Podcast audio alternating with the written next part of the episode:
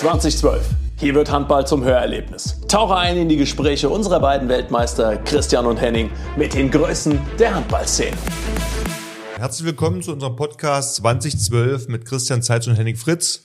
Wir haben den elften Spieltag hinter uns und äh, wollten einfach mal ein bisschen Re Revue passieren lassen. Ähm, Zeitzi, wie siehst du die elf Spieltage, die wir bisher gesehen haben?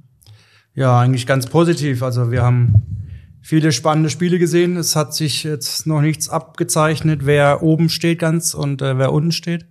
Also man kann sagen, zwischen Platz 18 und Platz 11 äh, ist noch alles offen und äh, ja, es, äh, es hat sich noch nicht abgezeichnet, wer, wer ganz oben und ganz unten steht. Ja, also ich finde es auch sehr spannend, wie du es gerade angedeutet hast. Auf der einen Seite erstmal, was die Spitze angeht.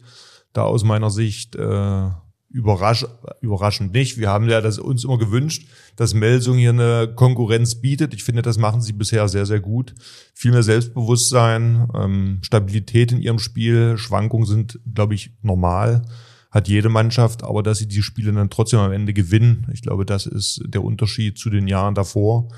Und auch im Tabellenkeller möchte ich es mal sagen, ähm, viel Bewegung, kann jeder jeden schlagen und das macht ja diese Liga so interessant und so spannend. Ja. Gibt's ähm, sonst Mannschaften, wo du sagst, äh, das überrascht dich? Auf der einen Seite entweder wie stabil sie vielleicht spielen, auf der anderen Seite aber äh, wie instabil sie stehen. Also da fällt mir zum Beispiel gerade Eisenach ein, die mich da doch sehr überraschen als Aufsteiger, wie stabil, vor allen Dingen, ich sag mal, zu Hause, war mit zu rechnen in dieser Atmosphäre, ähm, dass sie da vom Potenzial ja eigentlich jede Mannschaft auf jeden Fall ärgern können. Ja, wie siehst du das? Ja, das hat man vor allem äh, gesehen gegen äh, die Rheiniger Löwen. Also hm. ich habe mir das Spiel angeguckt und puh, äh, es ist schwierig, äh, da hinzufahren. Äh, jeder weiß, wie es da zur Sache geht. Ja. Und ähm, ja, du hast, äh, hast eine unangenehme Abwehrformation, die, die wechseln die ganze Zeit von einer 3-2-1 auf eine 4-2 und das ist eigentlich auch für jede Mannschaft unangenehm zu spielen, so eine 4-2-Deckung, weil das nicht alltäglich ist, dieses, diese Deckung. Und äh, ja, das, das macht einfach keinen Spaß, weil da kein, äh, kein Ballfluss zustande kommt. Der Kreisläufer muss sich rausbewegen, muss den Ball annehmen. Äh, dann hast du einen Torwart hinten drin, der, der freie Bälle hält, ja. Mhm. Äh, dann kriegst du vielleicht einen Pfiff nicht äh, vom Schiedsrichter. Du ärgerst dich über dich selbst, dass du einen technischen Fehler hast. Und so kommt die Steigerung von, von Eisenach und äh, so kommen sie ins Spiel. Mhm. Und äh, dann wird's eng, dann kommt die Halle mit dazu und äh, dann wird's richtig unangenehm und äh, dann verlierst du halt auch so ein Spiel wie die Rhein-Neckar-Löwen in Eisenach und ähm, ja, wer aus Eisenach schon mal nach Hause gefahren ist, das macht natürlich dann gar keinen Spaß. Das macht keinen Spaß. Nein, also ich glaube, jeder weiß das auch, was einen erwartet, aber es ist ganz schwer, sich darauf vorzubereiten. Wie du sagst, man will ja engagiert in dieses Spiel reingehen, aber ich glaube, dass du sehr taktisch, ne, wenn du das gleiche Tempo zum Beispiel mitgehst, kannst du schnell ins offene Messer laufen, weil sie lassen sich halt sehr stark begeistern von diesem Publikum und äh, diese Offensive, wie du angesprochen hast äh, da muss man taktisch dann doch ganz anders spielen als jetzt viele andere Mannschaften, die versuchen, übers Tempospiel zu kommen, ja, gerade was diese Offensive angeht. Also taktisch muss man da, glaube ich, einiges anpassen. Da fällt mir noch ein, wir haben damals äh, in Olympia gegen Tunesien oder Ägypten gespielt und da war auch so eine ja. äh, 4-2-Deckung oder 3-3-Deckung und das war sehr unangenehm, gegen die zu spielen, ja. Und wir haben uns wochenlang nur auf dieses eine Spiel vorbereitet, ja. Äh, weil, weil das einfach äh, nicht den deutschen Spielfluss oder dem deutschen Spiel entspricht. Mhm. Also ja, europäisch kann man europäisch, eigentlich sagen. Ne? Die genau. Europäer spielen ja entweder, ich sag mal, 6-0 oder vielleicht eine 3 zu 1, aber diese Mannschaften spielen es ja fast wie eine wie zwei Mann Manndeckung. Ne? Also du ja. hast gar keinen Spielfluss dabei und dann, wie gesagt, muss man taktisch schon deutlich anders spielen. Und auch die Torhüter, finde ich, denen gelingt es, ähm, immer wieder annähernd an 100 Prozent ihres Leistungsvermögens zu kommen. Und ähm, wenn du dann als gegnerischer Spieler mehr oder weniger dich auf dieses Spiel einlässt, also nicht dein eigenes Spiel schaffst zu spielen, dann hast du hier große Probleme. Vor allem gehst du als Angreifer immer weiter zurück. Also mhm. du gehst immer weiter weg vom Tor, weil natürlich auch die Abwehr immer weiter rauskommt. Ne? Mhm. Und äh, dann passieren da Stoppfouls und dann bist du einfach genervt und dann nimmst du vielleicht mal einen Wurf, der äh, unüberlegt ist oder, oder von einer Position, wo man eigentlich nicht werfen sollte und äh, dadurch baust du dann Eisenach umso mehr auf. Hm. Und natürlich im Angriff äh, spielen sie es konsequent runter und äh, wie du selbst schon gesagt hast, Zehnter äh, macht da, glaube ich, äh, die Saison seines Lebens. Ja, auf jeden Fall. Ähm, hast du in Eisenach gespielt? Ja. Wie oft hast du dann Eisenach gespielt? Also schon schon häufiger und äh, man ja auch die Halle, ja, das ist jetzt keine neu, neue Halle, ja. Oh. Das ist alles alt, die Umkleidekabinen. Das ich glaube, sie, sie ist umgebaut worden, etwas größer, aber doch sehr eng. Das Publikum genau. sitzt sehr eng am, am Spielfeld und dadurch entsteht natürlich auch diese Atmosphäre. Ne? Kann man kann man so ein bisschen vergleichen mit äh, Wetzlar damals, ja. als Dudenhofen, Münchholzhausen noch war. Ich kenne es mit Magdeburg. Also wir hatten in Magdeburg ja äh, eine Halle, die altehrwürdige Hermann-Giesler-Halle wo der Außenspieler zum Teil mit dem Ellenbogen oder mit dem Arm sich auf die Bande lehnen konnte. Also sehr beengt äh, für die Spieler, für uns als Heimmannschaft natürlich gut, weil wir uns sicher gefühlt haben, das Publikum direkt dran, aber als Auswärtsmannschaft war das natürlich eine sehr unangenehme Situation. Ja. ja. Äh, Melsung haben wir ganz kurz angesprochen. Ähm, Füchse Berlin haben jetzt gerade den Berlin, ersten Punkt äh, gelassen, ja. was man natürlich auch nicht so erwartet hätte, sage ich mal, in Gummersbach. Nein, ich glaube, sie haben dafür auch ein bisschen bezahlen müssen für die Europapokalreisen. Ja. Ne? Also sie sind ja viel äh, gereist, haben ja vorher noch in, ähm, in Kroatien äh, Europapokal gespielt, da relativ viel wechseln können. Muss auf der anderen Seite aber auch ein Kompliment machen an Gummersbach, die dort hier mit viel jungen deutschen Spielern auch, äh, denke da an Ole Pregler oder Julian Köster, der in dem einen Spiel hat er sogar gar kein Tor gemacht, aber hat ja. halt über mit mit einer super Übersicht beziehungsweise ein gutes Eins gegen Eins im richtigen Moment den Ball weiterlaufen lassen. Also hier ähm, Gogi Sigurdsson schafft es immer wieder die Truppe wirklich gut einzustellen. Ich glaube, er ist ja auch einer, der über das Thema Mentalität, er war ja auch jemand, der über die Mentalität zu seinem Spiel gefunden hat und hier die Mischung findet, die Jungs ja so einzustellen, um annähernd 100 Prozent aus ihnen herauszuholen. Ja, und äh ich glaube, die Kieler Fans wird es auch wieder begeistern, dass äh, die Berliner einen Punkt gelassen hat und wieder hat es keine Mannschaft dieses Jahr geschafft. 68 zu 0. Ach so. ja. Auch dieses Jahr wieder nicht. ja gut, ich glaube, das ist, ähm, du meinst, dass irgendjemand zu Null spielt irgendwann mal? Also ich, ich gefühlt wäre das für mich ein Rekord für die Ewigkeit. Also ob es das nochmal gibt. Ähm, ja, also sie sind ja auf einem guten Weg gewesen oder auch Magdeburg letztes Jahr, aber ja. du merkst, ja, es wird November, die Spieler sie werden so langsam müde und dann kann natürlich äh, Europapokal, Champions League dazu, ja. die ganzen Reisen, wie auch Nils jetzt äh, im letzten Podcast gesagt haben, dass es doch äh, das anstrengendste ist, sind die Reisen oder auch die Zeit äh, dazwischen, zwischen den Spielen. Und äh, ja, das hat man gesehen und jetzt haben sie den ersten Punkt gelassen und ja, ja. die Kieler freut's.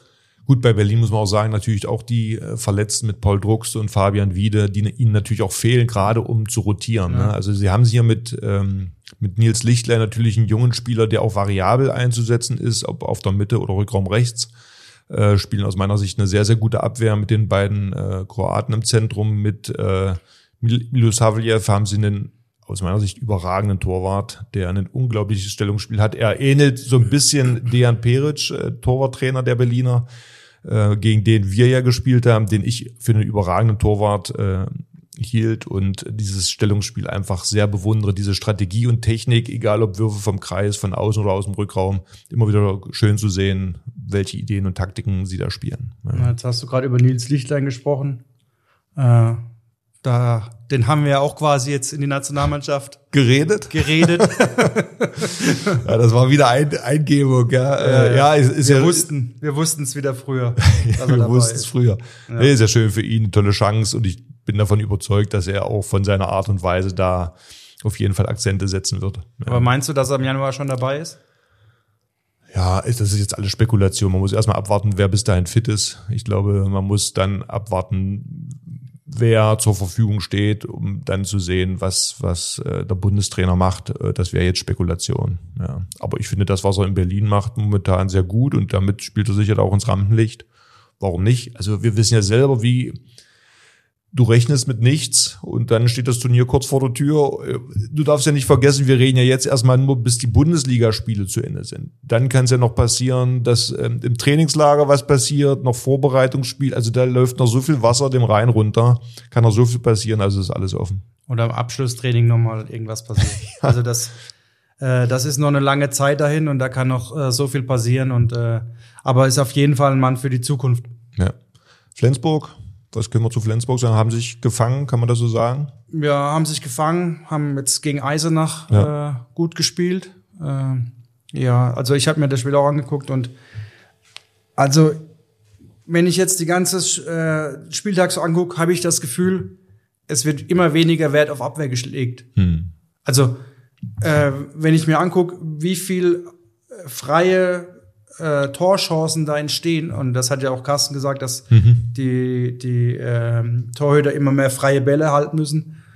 Da, da, ich verstehe das nicht. Also ich weiß nicht, ob das jetzt mehr darauf wer- Wert gelegt wird, auf Angriff zu spielen, ja, oder, oder dass einfach äh, die Abwehr nicht mehr zurückkommt, aber wenn jemand bei acht Meter frei auf der Mitte hochgeht, äh, genauso wie Rubin jetzt äh, gegen Stuttgart, gut, der ist zwei Meter zehn, sage ich mal, ich jetzt weiß es nicht, Gefühlt. aber wenn der bei acht Meter hochgeht und zum Sprungwurf ansetzt, ja, der hat, da kann da kein Torhüter mehr was machen. Nee. Also man muss schon äh, an den Körper rangehen, aber dann weiß ich auch nicht, ob, ob das so gewollt ist oder jeder Angst hat, dass er zwei Minuten gekriegt.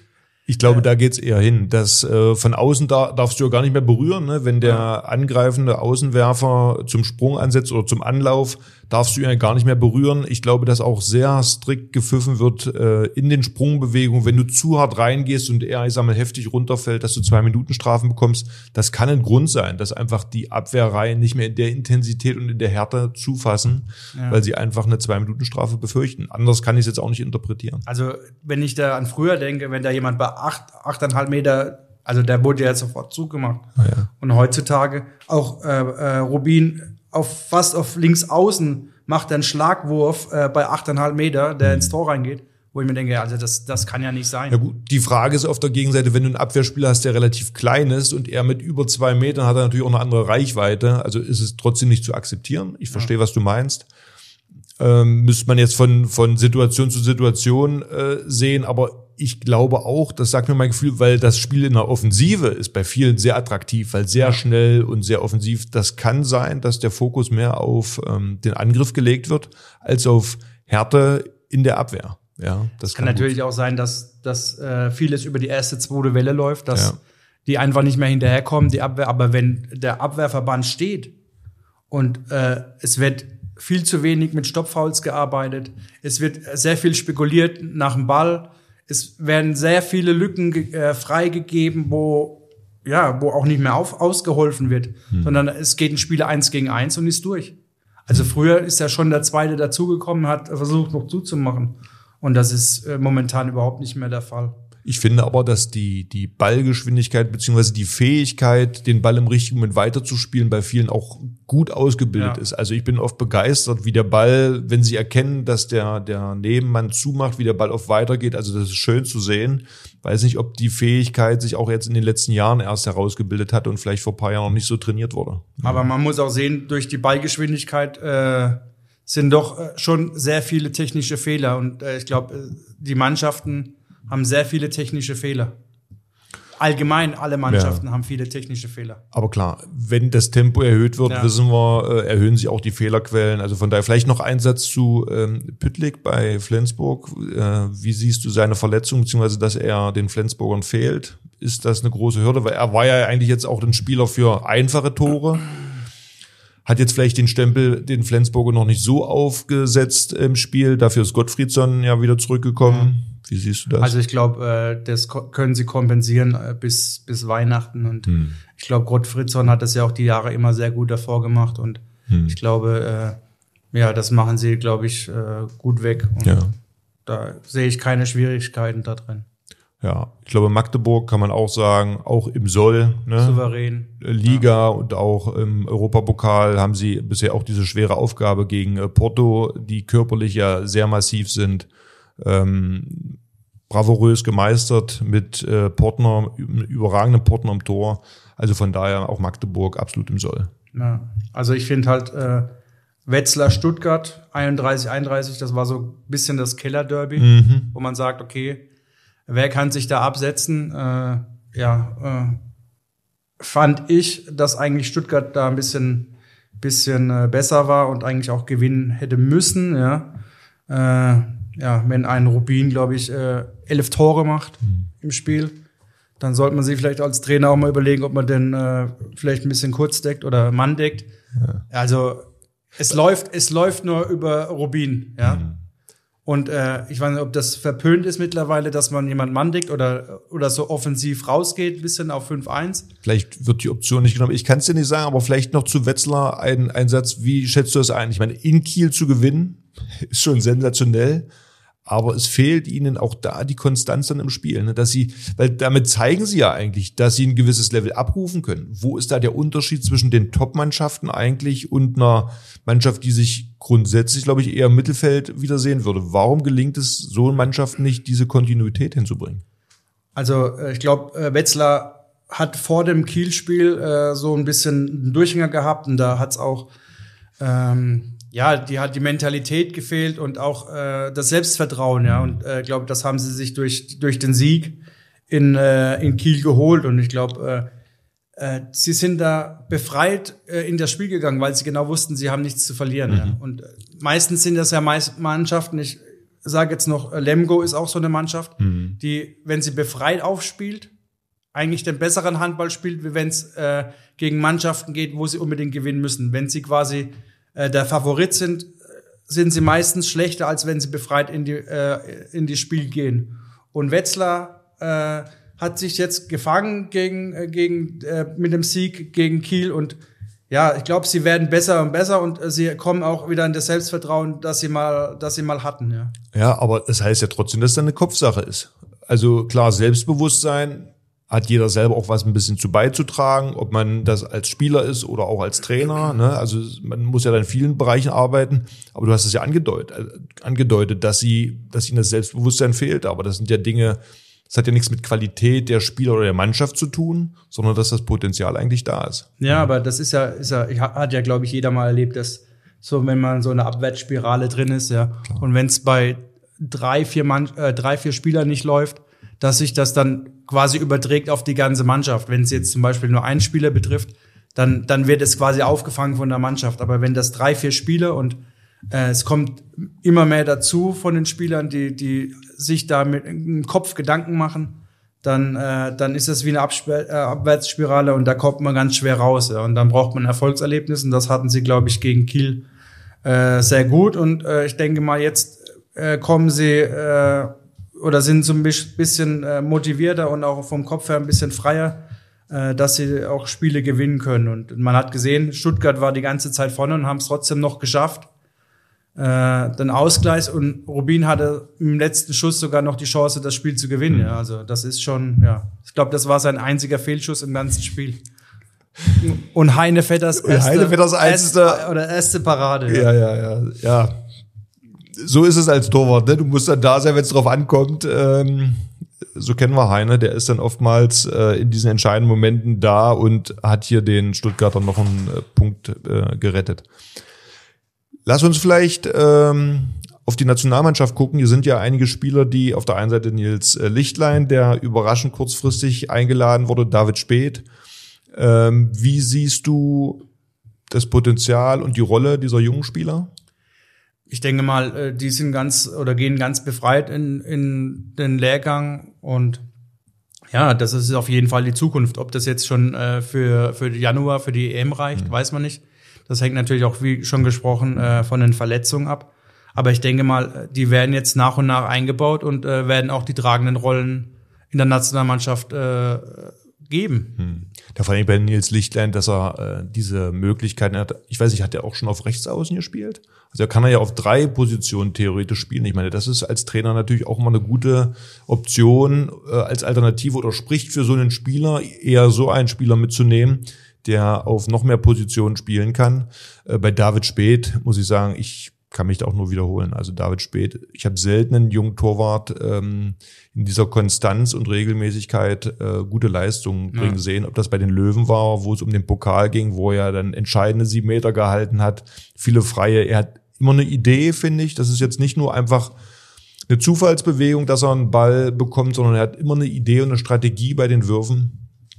Ähm, auch bei der Junioren-Nationalmannschaft, wo sie ja Weltmeister geworden sind, hat er eine extrem tragende Rolle äh, gespielt. Von daher bin ich sehr beeindruckt. Äh, bei, der, bei den Torhütern ist ja auch eher so, dass du mit drei Torhütern in so ein Turnier gehst. Deswegen glaube ich, könnte das die Konstellation sein. Ähm, mit Heinevetter, Wolf und äh, David Speth. Weil wir wollen doch dich nochmal reinreden. Haben wir doch jetzt also, schon besprochen. So gut kannst du gar nicht reden, seit sie, dass du mich da nochmal ins Spiel bringst. Also gar die keine Erfahrung. Die Erfahrung, ja, ja. Nee, nee. Ähm, sind wir ja bei, bei Spielern, die ihr Debüt haben. Erzähl mal bei dir, dein Debüt, wie war das? Was hat das mit dir gemacht, als du den Anruf äh, bekommen hast, dass du dein Länderspiel machen sollst? Ja, also äh, damals gab es ja noch äh, B-Nationalmannschaft und ich wurde ja erstmal zur B-Nationalmannschaft eingeladen. Und hm. daran kann ich mich noch gut erinnern. Wir hatten, ich glaube, jeder kennt, äh, der Handball gespielt hat, äh, die Sportschule Kaiserau. Mhm. Und äh, ich war eingeladen als 18-Jähriger ähm, in die Sportschule und äh, zur gleichen Zeit hat die A-Nationalmannschaft natürlich auch äh, dort Trainingslager gehalten und äh, das war, war schon was Besonderes für mich, auch obwohl Henning Fritz nicht mit mir geredet hat damals, da war er noch ein bisschen überheblich.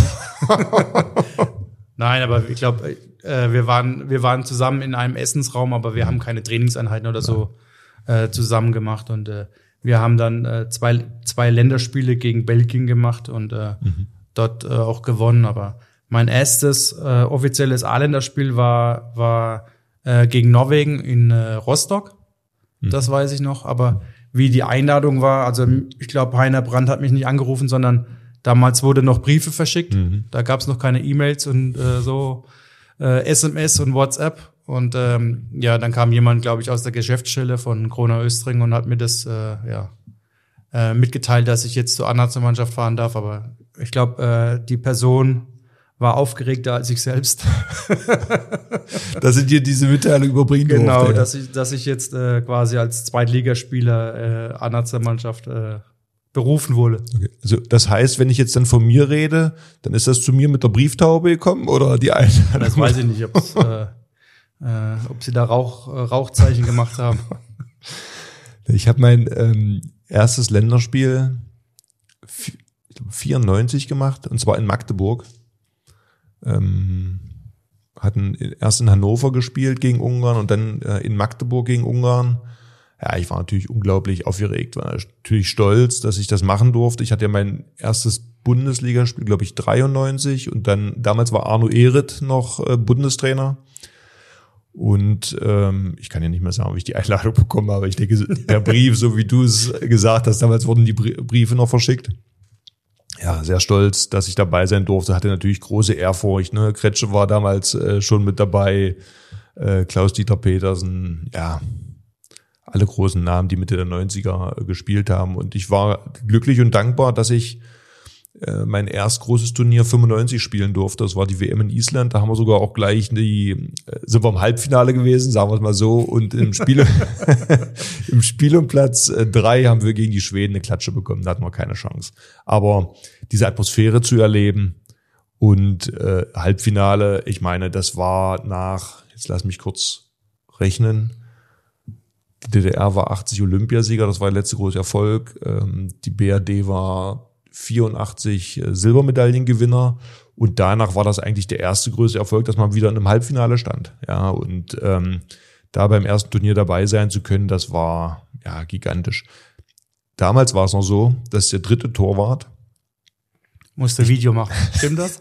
Das habe ich jetzt, das habe ich geraten. Aber ich musste Video machen ja, ganz ehrlich, mein Englisch war nicht wirklich gut. So, jetzt bist du da in Island, kriegst da einen Koffer in der Hand. So, jetzt musst du dich kümmern um, wo ist die Steckdose, wo ist der beste Platz. So, und jetzt mit dem Hilfsenglisch da durch die Halle zu toben.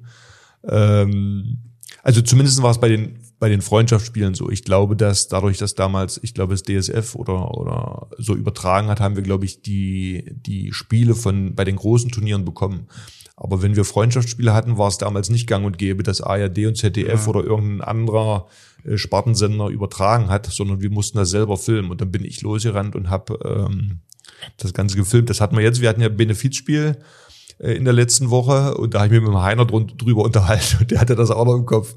Äh, da gab es natürlich auch lustige Geschichten, weil da bist du ja nur Amateur, weißt nicht, wann du wo irgendwie hinhalten musst, aber ja, so ändern sich die Zeiten. kriegst du da so ein äh so einen Koffer in die Hand mit, äh, mit einer Kamera, kannst du nicht bedienen, hast keine Ahnung. Genau. Und dann, okay, jetzt geht's mal los, ja. Und dann, ja, zum meistens werden dann die Zuschauer gefilmt anstatt das Spiel.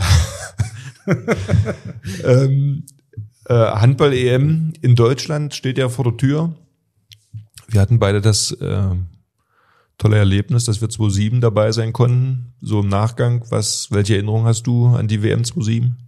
Ja, ich habe ähm, nur, glaube ich, weiß nicht, ob ich das schon erzählt habe, dass, dass ähm, äh, wir Weltmeister wurden und ich äh, Montagmorgen abgereist bin, weil es mir einfach zu viel war, zu viel Trubel. Ja, ich, Okay. äh, gut, wir waren ja auch mittlerweile dann fünf, sechs Wochen unterwegs. Ja, ich wollte einfach nach Hause und ähm, äh, einige andere wie Henning Fritz ist dann noch zu Stefan Raab gefahren und hat sich da bei TV Total stimmt, ja. äh, ja, hat sich da feiern lassen und äh, äh, ich bin nach Hause gefahren, weil ich einfach äh, die Schnauze voll hatte, ja, und äh, äh, bin dann Dienstag, Dienstagnachmittag zur ersten Trainingseinheit von äh, Noka Sederusic gegangen und dann habe ich gedacht, okay, jetzt wirst du da ein bisschen vielleicht ein bisschen gefeiert. Ja, dann hieß es ja nur, wir alle so im Kreis gestanden zur Begrüßung, ja, hieß es dann von Nocker, ja, schön, herzlichen Glückwunsch, dass du wieder da bist. Aber jetzt wird wieder trainiert. Kein großes Glückwunsch Kein großes. Empfang. Also ich Okay. wurde nicht mit dem Cabrio abgeholt, das, da war gar nichts, ja. Also ich Okay. bin einfach Dienstag zum Training gekommen und dann ging's los, ja. Und, und Nocker hat äh, herzlichen Glückwunsch gesagt und äh, okay, jetzt geht's weiter, ja. Und wenn man sieht, dass, ähm, ich glaube, für einige war da die Saison schon zu Ende, ja. Vom Kopf her. Das, das, äh, Also für mich war sie, also noch nicht ganz zu Ende. Ich war ja verletzt zu der, zu der Zeit. Ich habe mich ja im Finale dann verletzt. Deswegen habe ich auch nur diese offiziellen Termine in Anspruch genommen, weil sonst wäre, würde ich mich ja schon wieder aufs Training konzentrieren. Äh, Deswegen weiß ich gar nicht um dieses, um dieses Gespräch, woran ich mich nur erinnern kann. Ähm, ich meine, meine Zeit war ja damals ein bisschen angespannt. Ich bin ja als Nummer drei zur Weltmeisterschaft äh, gefahren, habe ja in Kiel zu der Zeit gar nicht mehr gespielt, weil ähm, Thierry Omaye geholt wurde. Er als Nummer eins gespielt hat, Matthias Andersson als zwei. Und deswegen war das für mich natürlich eine, eine große Genugtuung, jetzt mit einmal von Nummer drei aus Kiel Weltmeister zu werden, ins All-Star-Team äh, gewählt zu werden. Und äh, dann war das natürlich ein Wermutstropfen, dass ich mich dann im Finale verletzt habe, weil es wäre interessant gewesen, wie ja Medien, Medien und Umfeld äh, damit umgegangen wären, wenn jetzt Henning Fritz als Weltmeister und bester Torhüter des Turniers äh, vielleicht nicht eingesetzt wurde äh, oder wird, äh, ja, wie die Rechtfertigung des Vereines ist. Ne? Aber ich will nur mal sagen, dass äh, quasi war das für uns die erfolgreichste Saison überhaupt, ja, weil äh, wir wurden äh, Pokalsieger danach, wir wurden Champions League Sieger, wir wurden deutscher Meister. Also für viele andere, äh, die bei der WM dabei war, war das das Größte, ja. Aber wenn wir uns, äh, wenn wenn wir jetzt beide jetzt darüber nachdenken, ja, es ging einfach weiter, ja. Also und das ist auch das Faszinierende, was ich habe, wenn wenn äh, wenn Mannschaften den DAB-Pokal gewinnen, die vielleicht nicht der Favorit war, dass dann gut, das sind noch zwei drei Spieltage, da, da weiß ich ganz genau, dass die kein Spiel mehr gewinnen werden. Ja, da ging's dann geht's dann nur noch, okay, äh, wir sind Pokalsieger und wir feiern jetzt ja. Und äh, das war für mich dann so faszinierend, dass wir ja doch dies, dieses Niveau hochhalten konnten und äh, wenn wir, wenn man sieht, äh, dass wir mit, äh, glaube neun, neun gesunden Feldspielern die Champions League gewonnen haben damals gegen Flensburg, ja, das war, das war überragend. Also ich habe ja, ähm, bevor ich nach Kiel gekommen bin, in Magdeburg gespielt. Die ersten Jahre waren wir eher so im Mittelfeld. Ende der 90er hat sich Magdeburg dann auch wirtschaftlich entwickelt und haben dann viele internationale Stars auch ähm, nach Magdeburg geholt und uns ist es gelungen, Europapokal zu spielen oder Europapokal zu gewinnen, deutscher Meister zu werden. Muss aber sagen, diese Mentalität, diesem Erfolg alles unterzuordnen, das habe ich in Kiel gelernt. Ja, das habe ich danach auch nie wieder so in dieser Art kennengelernt. Kannst du das bestätigen? War das bei dir ähnlich? Ja, also das kann ich zu 100 Prozent bestätigen. Also vor allem, ähm, es war äh, niemals aufgeben, eine Niederlage immer persönlich nehmen. Ja, ich glaube, das kann, das kann jeder bestätigen. Ja, das äh, und äh, wenn man mal verloren hat, ja, dann hieß es im nächsten Spiel umso mehr Gas geben. Ja, und äh, äh, das war einfach mental oder von der Mentalität her einfach eine super Mannschaft und äh, dieser Geist, äh, ja, ich glaube, der ist nicht mehr bei vielen Mannschaften so wie bei uns früher das, das war. Ich glaube, ja, also ich glaube, jede Mannschaft, ähm, die erfolgreich spielt, hat eine ähnliche Mentalität. Es gibt natürlich immer Nuancen. Zu meiner Zeit war es damals so, dass äh, Spieler wie Magnus Wieslander, Stefan Löwgren, Stefan Olsson, die auch eine besondere Mentalität aus dem Schwedischen einfach mitgebracht haben. Ja. Die waren natürlich von ihrer Art etwas ruhiger und gelassener. Nocker war so der, ja, wie formuliert man das? Ähm, keine Fehler, kein, kein Abweichen, Millimeter nach links oder nach rechts, äh, aber auch nicht nur über dieses, äh, ich muss euch begeistern. Ja, ich glaube, ich hatte das irgendwann schon mal thematisiert gehabt, weil damals war der Wettkampf ja stark zwischen Flensburg und äh, Kiel.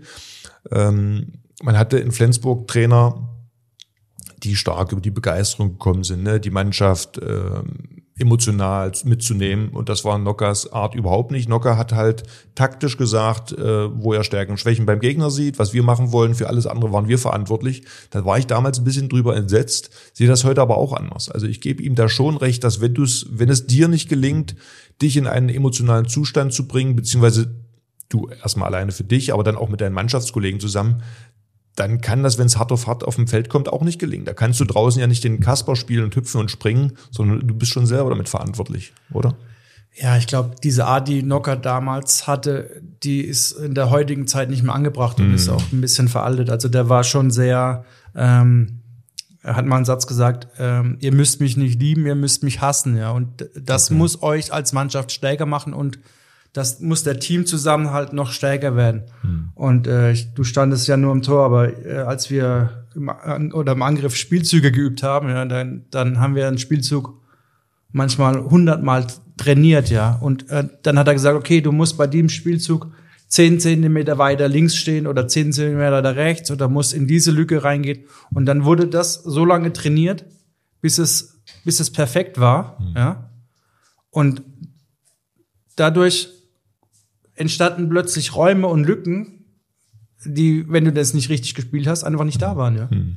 Und es gab auch äh, Weiterspielmöglichkeiten. Also es gab nicht nur einen Spielzug und wenn der nicht geklappt hat, dann war, okay, dann bauen wir wieder neu auf oder dann machen wir einen Freiwurf, sondern er hat immer den Spielzug so weiterentwickelt, dass es immer drei, vier Möglichkeiten gab, um den abzuschließen. Okay, hm. wenn diese Möglichkeit nicht geklappt hat, dann äh, kommt die nächste Möglichkeit, ja. Und so wurde ein Spielzug aufgebaut. Also es wurden die Alternativen aufgezeigt. Genau. Also auch wenn ich nur Torwart war und nur da im Tor stand, ähm, war es auch für mich super interessant, weil sonst war das halt immer taktische Abläufe, aber er hat genau diese kleinen Kniffe. Ah. Ne? Also, dass du zum Beispiel als Außeneinläufer nicht zehn Meter Sprint machen sollst, sondern langsam rankommen und dann dich am, am Abwehrspieler vorbeiziehen sollst oder wie auch immer. Es waren so kleine Details, äh, wie du zum Beispiel eine Überzahl spielen solltest, wie du Gleichzahl spielen solltest. Und das war auch für mich als Torwart, der sich mit Taktik nicht so viel auseinandergesetzt hat, super spannend, solche Details äh, mal mitzubekommen, weil das ja. habe ich bei keinem anderen Trainer vorgenannt. Und ich weiß auch,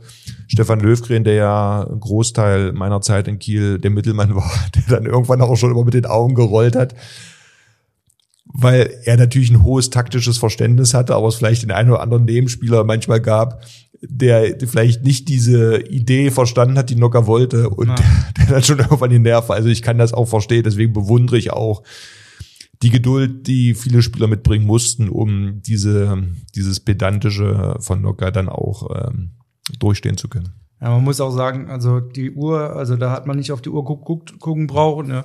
wenn da mal zwei Stunden Training rum war und dann hat jemand hochgeguckt und dann hat äh, Nocker hat es gesehen, dann, dann gab es recht mal erstmal einen Anpfiff. Was einem an, einfällt, auf die Uhr oben zu gucken. Ja.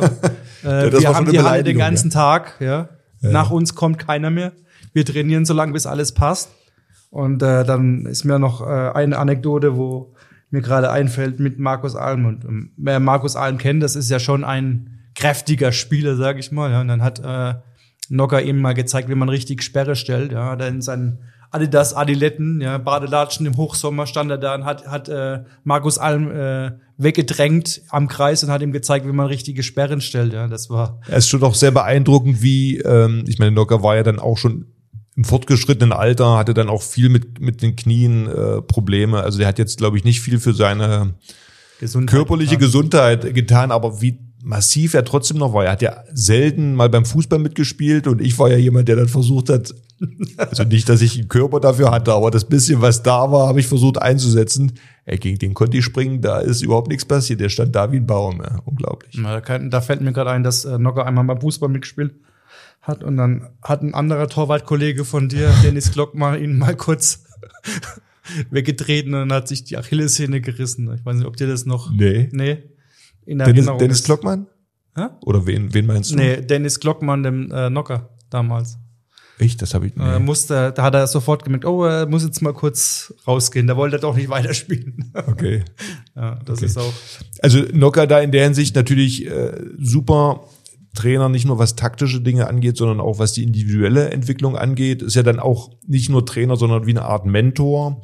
Gab es in deiner Karriere ähm, auch auf dem Weg dahin? Ich meine, du hast ja lange unter äh, Nocker gespielt, der ja dann für dich mit Sicherheit ein guter Mentor war. Gab es in der Zeit davor Menschen in deinem Umfeld, die dich unterstützt haben, deine Karriere entsprechend dann auch zu entwickeln?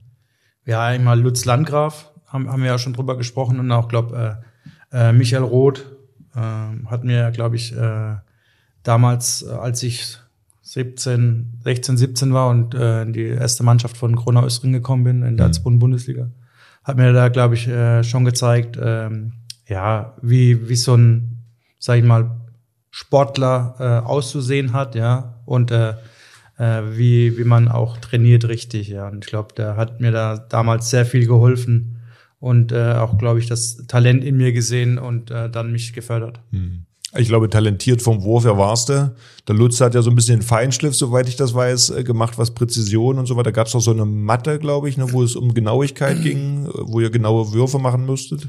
Naja, es gab, es gab eine, eine Matte, die äh, er hat, hat ihn ins Tor gehangen ja, und waren halt links in den Ecken waren halt äh, Ausschnitte, wo man reinschießen musste und dann hat er dann gesagt, okay, du hast jetzt zwölf Würfe auf, äh, auf Zeit, ja, so schnell wie möglich, rechts, links, oben äh, die Bälle da ins Tor zu hauen, ja, und äh, dadurch, man kann es natürlich auch langsam machen, ja, dann hat man natürlich äh, äh, mehr Chancen, das Ding zu treffen, aber er hat gesagt, du musst voll durchziehen, ja, und du musst dann rechts, links die, die, äh, die Tore machen und das, das haben wir immer, immer wieder geübt, ja, damit, damit man einfach quasi die, äh, unter, unter Vollspannung und auch unter Belastung quasi äh, das Tor trifft. Hm. Ja gut, langsam war für dich ja eh nie eine Option, oder?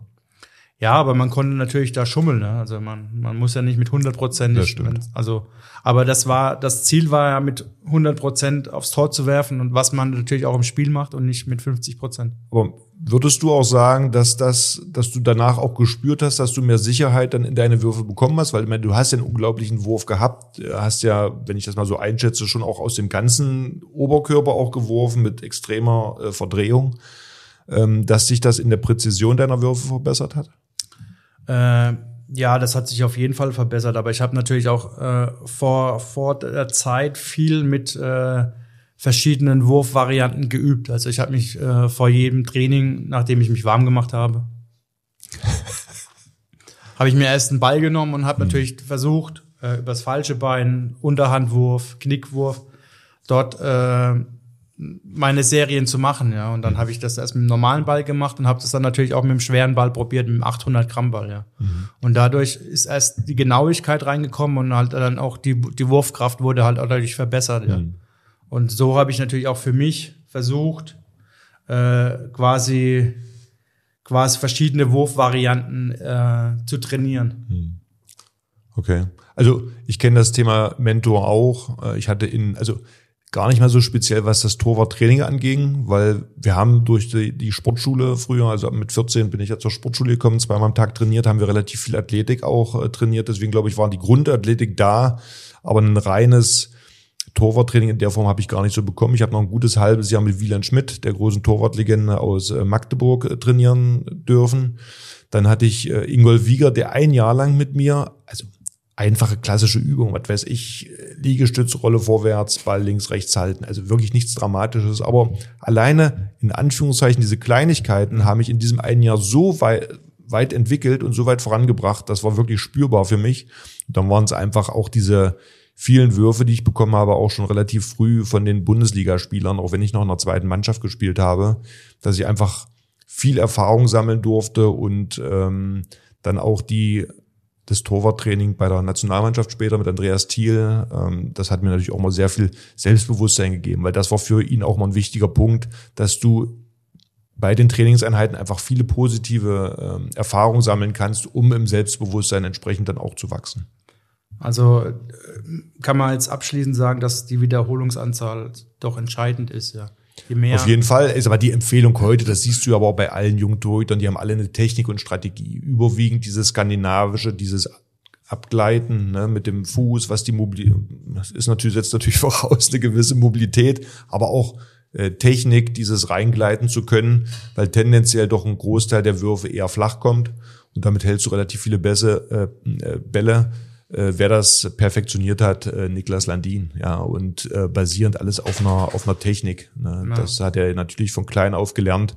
Das wäre auch das meine Empfehlung für junge Torhüter, sich dort ähm, die eine oder andere Technik äh, abzugucken, eher entweder die Skandinavier, die dieses Gleiten machen, oder die Jugoslawen. Hier wäre jetzt äh, Milosavljev von Berlin äh, ein sehr gutes Beispiel, der stark über das Stellungsspiel kommt und immer eine Strategie, ob von außen oder äh, aus dem Rückraum Würfe hat. Grundvoraussetzung auch immer da eine Athletik. Ja, also da, ich glaube, die individuelle Athletik wird kommt immer mehr in den Vordergrund Klar brauchst du eine Grundlagenausdauer, aber ich weiß nicht, ob es dir als Torwart so gut tut, wenn du in einer Saisonvorbereitung zum Beispiel nur dieses Stadion hast. Also ich habe ein, zwei Wochen immer erstmal gebraucht nach diesen Stadionrunden in der Saisonvorbereitung, um koordinativ wieder ins Tor zu finden. Weil ähm, ja, ist einfach ähm, die Struktur der Koordination, weiß jetzt gar nicht, wie ich das genau in Worte fassen soll, hat einfach gebraucht, weil dieses dauerhafte Rennen war einfach nichts. Es gab Torhüter, die im Läuferischen da sehr, sehr gut waren. Da habe ich nicht zugezählt. Äh, nichtsdestotrotz ist es natürlich eine Grundvoraussetzung, dass du eine gewisse Ausdauer hast, um entsprechend dann auch Trainingseinheiten umsetzen zu können und trotzdem vom Kopf her natürlich äh, präsent zu sein. Also willst du jetzt damit sagen, dass äh, die Torhüter keine Laufeinheiten gebraucht hätten. Nein, das will ich nicht sagen. nee, auch da individuell. Ich nehme jetzt mal Milosavljev, der ja in den letzten ein, zwei Jahren stark an Gewicht äh, abgenommen hat. Ich ja. glaube, dass er da auch, äh, was, was die Ernährung angeht, was das Training äh, angeht, das umgestellt hat zeigt sich auch in seiner Leistung. Ich meine, er hat auch vorher mit, den, mit dem größeren Gewicht sehr, sehr gut gehalten, aber ich glaube, er merkt es körperlich einfach. Ne? Die Knochen, ja. äh, die Knie, da glaube ich, hat er große Probleme. Nimm mal als Beispiel äh, Sterbik früher. Also ich kann mir nicht vorstellen, dass der in der Saisonvorbereitung der große Runde in der, im Stadion gemacht hat, hat aber einfach eine Technik gehabt, die ausgereicht hat, um viele Spieler zu entnerven. Ja. Ja, wenn man sieht, wie hoch er sein Bein gebracht hat. Trotz, trotz ja, des das, Gewichts. Und der, der saß im, im Spagat, hat die Arme nach oben gemacht und da war oben auch alles zu. Ja. Also ich, deswegen glaube ich, gerade für das Tor gibt es nicht das Patentrezept. Es ist abhängig davon, wie groß bist du, was für Möglichkeiten hast du. Deswegen ist es immer individuell entsprechend Grundvoraussetzung, aber trotzdem eine Grundlagen Athletik und eine Technik zu erlernen. Weil eine Technik erlernen sorgt immer dafür, dass du einen Standard hast, auf den du immer zurückgreifen kannst. Wenn du jetzt kein Gefühl hast, um ins Spiel reinzukommen, kannst du auf diesen Standard immer zurückgreifen. Ne? Das heißt, was weiß ich, tendenziell mit diesem Runtergleiten hast du einen Großteil der flachen Bälle und nimmst vielleicht erstmal dein Eck, vermutlich. So. Und dann kriegst du ein, zwei Bälle ab, wächst im Selbstvertrauen und dann kannst du kreativer arbeiten. Aber du brauchst die, die Technik, um für dich auch Sicherheit zu bekommen. Aber jetzt hast du über die skandinavische äh, Handballschule oder Torwartschule gesprochen, aber was ist mit der deutschen? Gibt's gibt's ich, sowas? Gefühlt würde ich sagen, dass die meisten deutschen Torhüter eigentlich improvisieren. Äh, die jungen Deutschen, da merkt man, dass sie ähm, herangeführt werden an Technik. Also David später haben wir gesagt, äh, Joel Birlem, ähm, wir haben äh, Till Klimke, äh, da sieht man, dass sie mit Torwarttrainern schon früh arbeiten und dass sie entsprechend auch eine Technik ausgebildet haben. Nimm mal uns Ältere, ich nehme mal jetzt mal so im Großen meine Generation, ich habe improvisiert mit meiner Art. Yogi Bitte hatte. Spekuliert heißt das, nicht improvisiert. Na, wir notieren uns das gleich mal, äh, die Wort, äh, was die genau bedeuten, die Worte. Äh, eine Yogi Bitte hat einen Torwarttrainer in Wilhelmshaven, wo er angefangen hat. Aber Silvio Heinevetter, möchte ich mal sagen, hat improvisiert. Er hat einen eigenen Stil kreiert, in dem er sich wohlgefühlt hat. Andi Wolf hatte einen Torwarttrainer mit äh, Kamcic in Wetzlar, der ja auch Till, äh, Till Klimke trainiert. Also ich finde, man sieht hier die Carsten Lichtlein hat, glaube ich, auch eher improvisiert. Also er hat eher, ich weiß jetzt nicht, ob er Torwarttrainer hatte. Also deswegen eine richtig klare Torwartschule in der Hinsicht, dass wir strategisch mit einer gewissen Technik bei Würfen von Außen- und Rückraum gearbeitet haben. Und dadurch, bei mir war es auch so, dadurch, dass ich überwiegend hinter 6-0 Abwehrreihen gestanden habe, ob das Magdeburg war in den Anfängen oder auch der Nationalmannschaft, bin ich halt eher dann auch mit Würfen aus dem Rückraum klargekommen, mhm. als dann äh, in Perfektion mit Würfen von außen oder vom Kreis. Also kannst du jetzt die deutsche äh, Torwartschule erfinden und kannst dann die Nachwuchstalente da quasi Schulen. Ja, das äh, sehe ich jetzt da quasi dein, dein Werdegang in nächster Zukunft.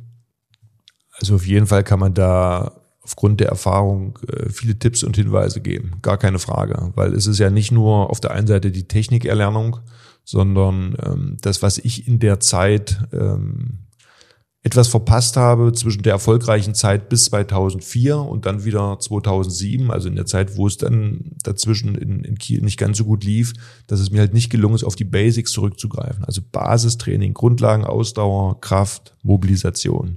Ne? Thema Regeneration, ich glaube, ist extremst unterschätzt, gerade in der Fülle der Spiele. Und wir haben es ja jetzt auch gehört vom Nils Lichtlein, das sind oftmals gar nicht die Spiele oder das Training, mhm. sondern ist die tote Zeit, die Reiserei, die man halt für nicht effektives Sachen nutzt, die macht den Kopf einfach müde. Und das ist echt eine große Herausforderung, auch diese Zeit so inhaltlich gut zu füllen, dass man immer ein angenehmes Gefühl hat. Buchen Sie jetzt Torwartschule Henning Fritz.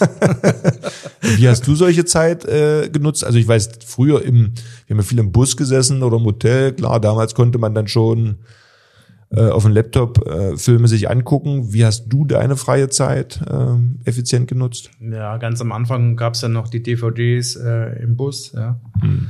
Da wurde noch DVDs geguckt und äh, dann kamen ja quasi auch die ersten ersten Laptops auf den Markt. Hm. Äh, dann hat natürlich jeder einen Laptop dabei gehabt und dann wurde das quasi das Zusammenfilm gucken. So ein bisschen, jeder guckt für sich. Äh, das war natürlich auch ein bisschen bisschen äh, blöd, weil weil es doch schon Spaß gemacht hat, dass äh, äh, immer der der DVD-Wart quasi verarscht wurde. ja, gut, bei dir war es schon DVD, bei mir war es noch die die Kassette. Die VHS-Kassette. Genau, dann hatte man immer den Videoverantwortlichen und da ja. musste man sich darauf verlassen, dass der den Geschmack hatte, den man selber geteilt hat. Ja, man musste, man durfte sich ja Wünsche äußern, ja, aber äh, natürlich wurde der der der DVD-Wart einer der schlimmsten äh, ja Ämter, die man haben kann äh, in der Mannschaft, weil der wurde ja immer zerrissen. Auch wenn es der beste Film war, der wurde immer zerrissen und wurde, wurde sich beschwert, ja. Nein, aber dann, dann ging es ja los mit, äh, mit DVD, dann gab's äh, die Serien bei Netflix und so. Ja, also äh, kam dann, dann gab's mal eine Zeit, da hat man Poker gespielt, da durfte mhm. man dann äh, äh, war dann das große Pokerfieber ausgebrochen. Dann hat, die, haben hat man hinten im Bus Poker gespielt. Ja. Und so gab es ja immer diese Zeiten, ja. Und äh, dann kam ja 2007 das erste iPhone auf den Markt und dann, ja, klar, hat jeder nur noch am, am Telefon gehangen und so war das. Ja, du hast ja bis zuletzt gespielt. Wie ist es jetzt aktuell? Wie beschäftigt man sich da im Bus? Ja, es äh, gibt, äh, hat ja Nils Licht dann auch gesagt, diesen, dieses Spiel Werwolf. Äh, es hm. kommen immer mehr Kartenspiele wieder, mhm. ja, dass äh, viele Karten, äh, Karten, spielen oder auch online sich, äh, sich äh, per iPhone zusammen connecten ja, mhm. und dann quasi so Spiele spielen. Aber dann gab es auch mal eine Zeit mit hier mit der, Play, mit der Playstation. Mhm.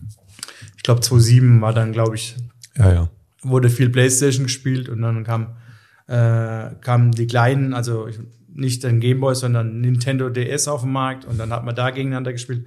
Also es gab viele Möglichkeiten. Also, äh, aber auf jeden Fall wurde alles elektrisch. Ja. ja, aber schön ist es eigentlich, wenn wieder Karten kommen würden, weil es ja doch ein schönes Gesellschaftsspiel und man sitzt wieder zusammen, kann dann vielleicht auch ein bisschen, ja, in ja, der also Zwischenzeit also, mal ein bisschen, ja, dummes Zeug reden oder wie auch immer, als wenn jeder vor seinem eigenen äh, Endgerät sitzt. Also ich finde, das ist schon schöner, wenn man in der Runde sitzt, als wenn jeder da alleine äh, vor seinem Bildschirm. Zwar kann man dann auch gegen die anderen spielen, ja. aber es ist trotzdem nicht das Gleiche.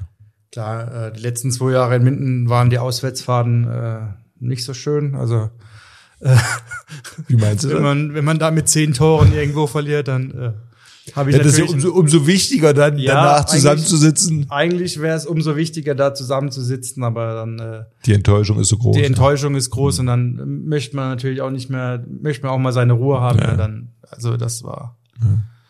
Da hatte ich noch Lichtlein hinter mir, der immer gequatscht hat. ja. Der Lütti, der, Der Lütti, steht der der- Mund selten still, ja. Ja, ja. Äh, Da musste den Mund extra totschlagen, wenn der- aufhören sollte zu quatschen. Aber ja.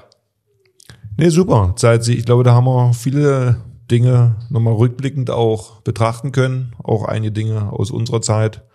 Von daher vielen Dank dafür. Wir freuen uns, wenn ihr beim nächsten Mal wieder mit dabei seid.